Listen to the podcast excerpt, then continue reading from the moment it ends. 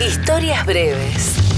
Leyendas, mitos, mentiras y verdades del rock de acá, de allá y de todas partes. A mediados de los 50, Jim Marshall había sido baterista en una banda de jazz en Londres. También dio clases y entre sus alumnos más exitosos estuvieron Mitch Mitchell, baterista de Jimi Hendrix, y Keith Moon de The Who.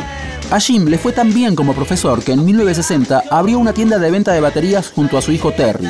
Pero cuando los bateristas empezaron a ir a su tienda acompañados por los guitarristas de sus bandas, estos empezaron a pedirle a Jim que le vendieran también guitarras y amplificadores. Así fue que Jim Marshall empezó a importar desde Estados Unidos guitarras Gibson y amplificadores Fender. Eran los primeros días del rock como estilo musical y los músicos le pedían a Jim amplificadores cada vez más potentes.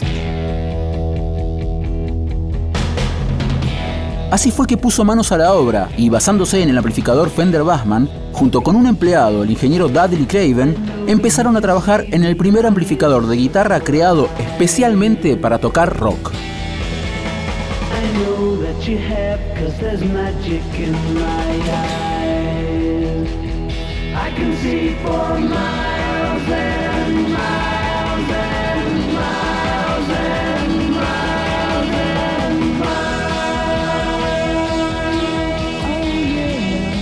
El primer prototipo estuvo terminado en septiembre de 1962.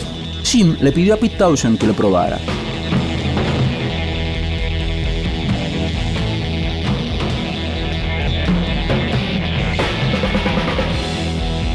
Pete dio el visto bueno y el Marshall JTM 45 cambió la historia del rock para siempre.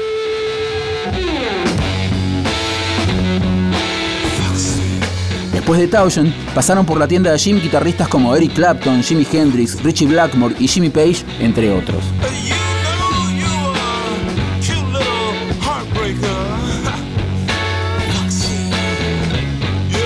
Desde entonces, Jim Marshall fue conocido en todo el mundo como el padre del ruido.